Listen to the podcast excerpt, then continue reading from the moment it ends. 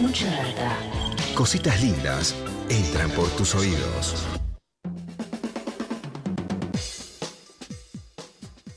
Seguimos en Mucha Data Nacional Rock 93.7. Bueno, contábamos dos noticias que tienen que ver con, con, el cannabis, ¿no? Cómo se va despejando también, ¿no? Todos los fantasmas que están corriendo alrededor del cannabis hace tantos años, que tienen que ver con una historia de prohibiciones y con no pensar la planta eh, en su potencialidad, ¿no? En un montón de sentidos para, incluso para el desarrollo de ciertos sectores de la economía de la, Argentina. Contamos que en el Garraham hoy, eh, ayer hubo una, primera entrega de, cannabis con fines medicinales. Eh, en este caso, y por otro lado, eh, también de las palabras de Alberto Fernández, que habló de la posibilidad de despenalizar el consumo recreativo de cannabis. Vamos a hablar de este tema, pero quiero que lo escuchemos al presidente, ¿no? Para entrar un poquito en el territorio y ver lo que dijo.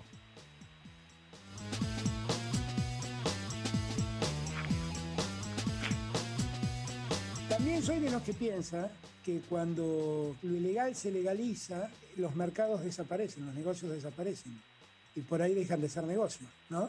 Fue lo que pasó con la ley seca en los Estados Unidos. ¿no? Mientras la ley seca funcionó, comprar un litro de whisky era costosísimo. Cuando la ley seca desapareció, dejó de ser negocio hacer whisky. Y tal vez pase lo mismo cuando se legalice una droga como la marihuana. Nosotros hemos dado un primer paso legalizando el cannabis con fines de uso medicinal. Creo que poco a poco el tabú del cáñamo, el tabú de, del cannabis va como cediendo. Desde el punto de vista del Estado, lo que nosotros debemos hacer como Estado no es perseguir al consumidor de un porro, es perseguir al traficante, que es el que hace el verdadero negocio. Bueno, muy bien. Hay un pedacito de las declaraciones de, Alberto Fernández que, si bien habló ¿no? de, esta, de estas posibilidades, también, por otro lado, este, quiso dejar en claro que la marihuana genera un daño, ¿no? Me parece que buscando ahí una especie de equilibrio en el discurso.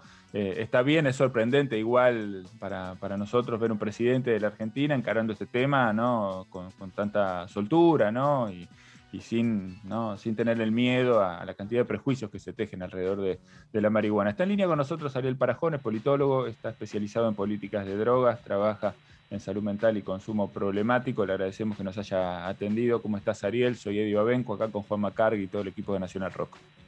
Hola, Eddie, ¿cómo estás? Buen día. Hola, Juanma. Bueno, Hola a todos. Bueno, buen, buen día para vos también. ¿Está mal esto que estoy diciendo? ¿Es, es raro o no es raro eh, escuchar al presidente de los argentinos y las argentinas eh, de repente, un día cualquiera, hablando de estos temas con, tanto, con tanta soltura? ¿no? A mí me sigue sorprendiendo un poco, me, parece bárbaro, ¿no? Pero me sigue sorprendiendo un poco, ¿a vos no? Eh, sí, por un lado. por otro lado, la realidad es que se vienen dando avances en estos últimos años, sobre todo en este gobierno, eh, empezando a dar esta discusión sobre eh, la regulación, la despenalización, la legalización eh, del cannabis en este caso. es raro, es positivo al mismo tiempo y creo que es promisorio a, a la vez. No, seguramente porque bueno, ya está, está el tema, ¿no? Está el tema en la, en la agenda. Al mencionarlo el presidente pone el tema en la agenda y se puede, se puede debatir, se puede se puede pensar. Bueno, hay una parte de, todo este debate que ya está zanjada, hay una ley ¿no? Este, que, directamente trabaja sobre este, la posibilidad de la utilización del cannabis con fines medicinales, porque se descubrió este, a través de la ciencia de que tiene muchísimos eh, beneficios. ¿En qué punto está la discusión de, de la otra parte, que es la parte que menciona el presidente, del consumo recreativo, se llama, del cannabis?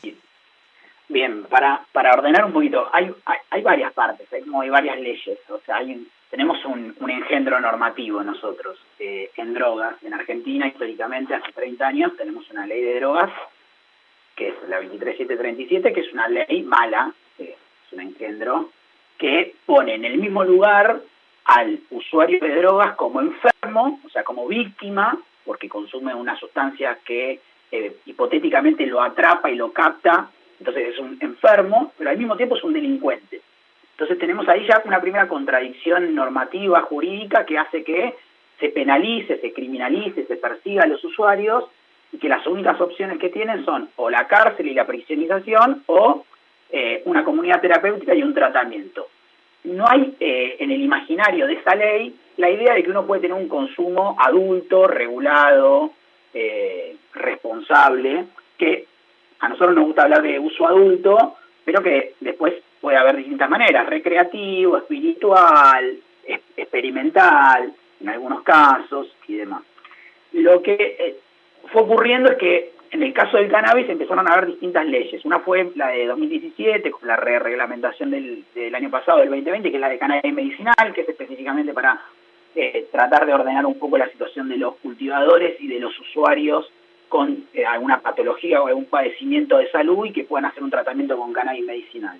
Ah, en este momento se está discutiendo en el Congreso, en, el, en, en Cámara de Diputados, la ley de cáñamo industrial y la ley de, y la misma ley para regular el cannabis medicinal en términos industriales, para poder vender y que las empresas, el campo privado, las cooperativas y demás puedan producir y comercializar y ordenar ese mercado. Pero todavía queda, que fue un poco eh, la piedra que tiró eh, el otro día Alberto, el presidente, que es la del uso eh, recreativo. Y en ese sentido es promisorio porque mucha gente consume eh, cannabis de manera recreativa o de uso adulto. Y que hoy por hoy eh, el problema que tenemos es que la actual ley de drogas los pone, como decía, como enfermos o como delincuentes, y ese proceso de estigmatización, ese proceso de criminalización punitiva, además del costo que tiene, que el presidente hablaba de cuando se legaliza eh, este mercado, se acaban los negocios, que podría ser discutible o no, el tema es cuál es el rol del Estado ahí para regular este negocio, pero no sobre todo en, clave económica eh, o, comercial, sino en clave de salud, es un poco lo que más nos preocupa a nosotros, ¿no? O sea, pensar una política de drogas en clave de salud pública y respetar el uso adulto y al mismo tiempo evitar la estigmatización y la criminalización que elevan las barreras de acceso a los espacios de atención. Obviamente no es lo mismo ir a, un, a una guardia de salud o de salud mental porque tuviste un consumo episódico de alcohol, que te puede pasar, que porque tuviste un consumo episódico excesivo de cannabis, que por más, entre paréntesis, el cannabis es difícil tener una sobredosis de cannabis, no existe, no hay en la historia un dato de una persona que haya muerto por sobredosis de cannabis. Pero la realidad es que el estigma está, ¿por qué? Porque vos sos un usuario de una sustancia ilegal, entonces lo pensás dos veces antes de ir a, un espacio de atención. Y al mismo tiempo el servicio de salud está atendiendo a un delincuente, con todo el estigma que eso, que eso conlleva. Entonces, por un lado tenés la situación de, costos del mercado negro, tenés la situación de salud en términos de acceso, pero también tenés la situación de salud en términos de la calidad de la sustancia que vos estás fumando, consumiendo, inhalando. Porque el cannabis... Te saluda, Juan Manuel Car, ¿cómo estás? Te quería preguntar en concreto por Ustedes proponen una nueva política de drogas, ¿cómo sería esa nueva política de drogas? Y particularmente en el tema de la marihuana, si se basan en las experiencias de otros países de América Latina, estoy pensando en voz alta el caso de Uruguay, del que tanto se ha hablado, que incluso se comercializa el cannabis en eh, las eh, farmacias. Eh, ¿Ustedes lo ven con buena experiencia, con buenos ojos la experiencia uruguaya? ¿Cómo, ¿Cómo se vinculan con otras experiencias que hay en América Latina funcionando en este mismo momento sobre este tema? Está buena la pregunta. Eh, Uruguay partió el tablero hace algunos años en materia de, drogas y de cannabis, así que lo miramos atentamente y lo, tenemos como referencia. Igualmente, Uruguay es Uruguay, Argentina es distinto, entonces creemos que pensar una nueva política de drogas implica pensar en clave argentina, en clave nacional, con, con las características que tiene este país, eh, pero entendemos que una nueva política de drogas tiene que pensarse con prioridad en el eje de salud pública en el respeto por los derechos humanos, pensando a los usuarios no como víctimas, sino como sujetos de derechos que tienen derecho a acceder a una sustancia de calidad y tienen derecho a acceder a un espacio de atención de salud en el caso que lo necesiten, porque la gran mayoría de los usuarios de drogas, en general, no solamente de cannabis, no manifiestan un consumo problemático. Eso también es como hay un mito ahí de que droga es igual a eh, eh, daño inmediatamente. No, hay gente que tiene un consumo regular y demás. Y creemos que una nueva política de drogas puede ordenar distintas dimensiones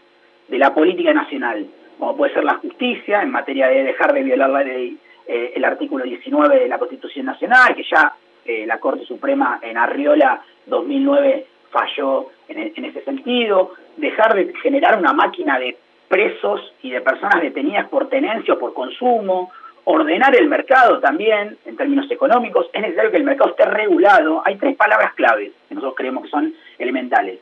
Despenalizar, regular y legalizar. Una cosa es despenalizar la conducta de nosotros, las personas, sobre, los, sobre el consumo para que no nos persigan. Otra cosa es legalizar la sustancia para estar ordenado ese mercado y que no esté en el mercado negro, porque hoy por hoy esa, esa sustancia ilegal la regula un mercado, pero es el mercado negro, el mercado ilegal. Y otra, y otra es que se regule ese mercado eh, y que el Estado tenga pautas claras en la cual nosotros podamos acceder a sustancias de calidad en un espacio cuidado. ¿sí? Y también, obviamente, eh, la cuestión de género, que no es menor porque hay un índice de prisionización y de persecución para con las mujeres eh, mucho más alto que para con eh, los varones. Entonces, hay, y con las identidades feminizadas, sobre todo con las personas trans.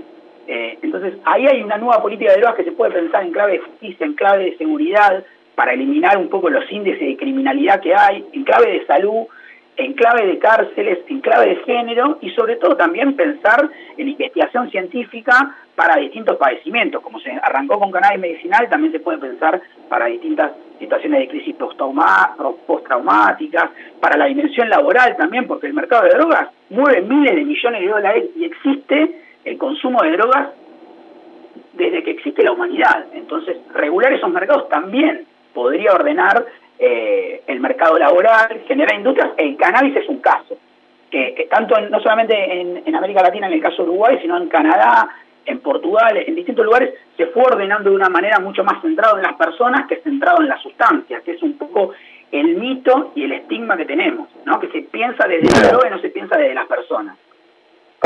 Te, quiero preguntar por algo que decías al principio de esta, de esta respuesta a la pregunta que te hacía Juanma, vos decías, bueno, hay que, hay que trabajar sobre este caso pensando en, bueno, en la Argentina, ¿no? Cuáles son las características de este país en función de, esta problemática. Eh, te quería preguntar por eso, ¿cuáles son eh, las características de la Argentina en relación con esto? ¿Qué cosas hay que tener en cuenta a la hora de pensar una regulación, una despenalización en función de cómo somos los argentinos culturalmente y cuál es nuestra regulación legal?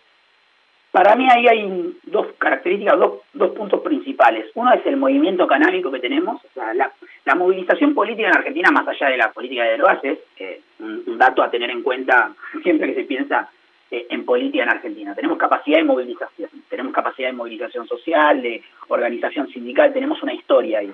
Y el movimiento canábico retoma mucho de eso. O sea, las marchas eh, por la marihuana, eh, las marchas por la despenalización, etcétera, son muy grandes, muy masivas. Hay un gran activismo social y político comunitario. Eh, la capacidad de incidencia también en la política pública, ¿no? O sea, muchos usuarios se empiezan a meter en organismos en organismos públicos para discutir cómo se ordena la política la política de drogas. Pero también hay una característica que tiene que ver con la cuestión económica, que es el asociativismo, el cooperativismo, la particularidad de la economía popular, que si se piensa un mercado de drogas, debería pensarse en clave de apuntalar esas experiencias comunitarias, esas experiencias cooperativas, y la economía popular ahí tiene mucho para aportar, eh, a diferencia de pensar en clave de mercados privados totalmente con una lógica eh, del capital, con una lógica de mercado libre. ¿no? ahí hay que pensar, el rol del Estado interventor es una característica que nosotros tenemos y que hay que ponderar, el rol de la economía popular y el rol de la participación política del movimiento canábico y de los movimientos sociales en general, que me parece que si se ponen a dialogar un poco, eh, pues se puede generar una sinergia interesante, sobre todo pensando en la historia que tenemos de restitución de derechos y de inaugurar nuevos derechos en Argentina, sobre todo con el peronismo. Entonces me parece que ahí hay un diálogo interesante que es una característica propia de Argentina que no la tiene nadie, no la tiene ningún país. Ariel, vos eh, además trabajás en salud mental, eh, además, y, salud mental y consumo problemáticos. Es eh, obvia la pregunta porque tiene que ver con lo que pasó en las últimas semanas en nuestro país. Te quería consultar cómo viste el, tema Chano, cómo juega la salud mental con las adicciones, si la política se tiene que involucrar más en el cuidado de la salud mental, como están proponiendo algunos diputados y, dirigentes en Europa. Eh, ¿cómo, cómo, evaluaste ese tema y, la cobertura mediática también que hubo? ¿no? Es decir, instantáneamente hubo la idea de que hubo un brote psicótico sin que nadie eh, analice eso. ¿Cómo, ¿Cómo lo viste? Eh, lo vi mal, primero por, por, por Chano, o sea, primero la persona, ¿no? O sea, inmediatamente. La experiencia que tengo de trabajo en estos años, ya hace varios años que trabajo en consumo problemático, nosotros preguntamos por la persona primero. Eh, y, me parece que en ese sentido nosotros tenemos una ley de salud mental avanzada, pero el tema es que no se aplica, no se, no, se aplica correctamente, o sea, hay mucha reticencia, inclusive en el, en el, servicio de salud. Eh, se dijeron muchas pavadas, eh, la realidad es que falta información, hay un amarillismo y eh, de, los medios que le, gusta que se venda el quilombo, la, eh, la histeria, eh, y, no se piensa en salud mental. Me parece que la política debería pensar mucho más en salud mental. La salud mental es un eje, la salud es un eje político, la pandemia lo vino a poner arriba de la mesa. los estados a nivel mundial se están organizando en torno al eje de salud. Y particularmente la salud mental tiene una potencia en términos de cómo queremos vivir, de que merecemos ser felices, de que queremos tener una vida eh, sin tanta ansiedad, sin tanta depresión. Eh, el uso de drogas no hay que pensarlo solamente, únicamente en, clave de que uno consume una sustancia para evadir una realidad, que puede ser. También la consumimos para eh, tener placer, para gozar, para relajarnos. y creemos que la salud mental en ese sentido tiene que poner al, al, al sujeto, a la persona, en el centro, en un marco de derechos, y que en, ese sentido creemos que la política es bastante hipócrita, porque todavía no, no se pone a discutir una política de drogas centrada en las personas y le cuesta discutir el estilo de vida que eh, quiere que necesitamos tener en clave de salud mental. Bajar los índices de ansiedad, bajar, o sea, entender que vivimos en una sociedad de consumo, entonces consumir todo tipo de sustancias eh, es parte de consumir todo tipo de productos. Entonces, Tal vez no hay que pensar únicamente en una lógica de consumo, como se está pensando, como se funciona en, este sistema, y, tal vez hay que pensar en consumo en clave regulada, no en una clave que la única que pasa por nuestra vida es consumir, consumir cualquier tipo de objetos. Entonces, por eso hablamos de regular. Porque los consumos van a existir, pero el Estado ahí tiene que poder mostrar que hay un proyecto de vida, que hay un proyecto de país. Entonces me parece que se está jugando un poco eso en Argentina. Eh, lo de Chano es un es, la punta del iceberg de un modelo, ¿no? O sea, la policía interviniendo antes que el servicio de salud, la policía lo primero que hace es disparar, entonces también hay que capacitar a nuestras fuerzas de seguridad, eh, hay que romper con el estigma del prohibicionismo, con la idea de que el drogadicto es un loco o es una normal. Es una sociedad que trata de encasillar a las personas eh, y que, que no acepta que haya personas que deseen consumir por placer, por ejemplo es un tema, se reprime el placer, eh, pero al mismo tiempo hay consumo problemático. Entonces hay que abordar el consumo problemático en una línea de derecho, no en una línea de eh, represión punitiva, de estigmatización, de fracaso, inclusive en la idea de tuvo una recaída, como se suele decir en los tratamientos. Hay tratamientos que son de manera abstencionista en una sociedad que te fomenta permanentemente el consumo, ¿no? De todo, o sea, tenés un celular que estás todo el día consumiendo, también hay que pensar el uso de tecnología, si nuestra vida es pasar todo el día scrolleando Instagram. Entonces me parece que ahí hay un impacto en la salud mental que debería regularse. Creo que eh, el principal, eh, el, principal sujeto que puede, eh, sujeto público, sujeto colectivo que puede regular eso es el Estado, teniendo políticas, teniendo leyes que regulen el uso de tecnologías, que regulen las políticas de paz, pero que no criminalicen, que no persigan, que respeten la libertad individual también pero que no sea un libertinaje. Entonces yo creo que hay que ir calibrando, me parece que la salud mental tiene eh, muchas, eh, nos, puede, nos puede aportar a pensar cómo queremos vivir más allá de pensar nuestra salud mental permanentemente. Nos puede servir para pensar un proyecto de vida, nos puede servir para pensar cómo relacionarnos y qué lazo tejer con los otros, porque la salud mental es colectiva, no existe la salud mental en términos individuales. Nosotros somos un sujeto en tanto nosotros. Sin duda. Bueno, eh, la verdad es que nos encanta conversar con vos, Ariel, es un, es un gusto y un placer. Eh, además me gusta que, es evidente que no solamente sabes mucho del tema, sino que te apasiona, ¿no? Uno pone, pone mucha vehemencia a veces cuando, cuando habla de esto y me parece genial porque realmente es, un tema que necesita ser discutido a veces también con, con vehemencia, ¿no? Para que algunos cambios se generen a veces hace falta, ¿no? Ponerle un poco más que, que, cabeza. A veces hay que ponerle corazón y ponerle el cuerpo. Así que te agradecemos este, este rato con nosotros, muy claro todo, eh, y seguramente vamos a seguir charlando, Ariel. Dale, buenísimo. Un abrazo a todos ahí. Un abrazo enorme. Ariel Parajón, politólogo, especializado en políticas de drogas, trabaja en temas de salud mental y consumo problemático, repasando ¿no? este debate que todavía está abierto y que necesita, creo yo, ser saldado, ¿no? una mirada este, mucho más eh, cercana a la, a la, realidad necesita, ¿no?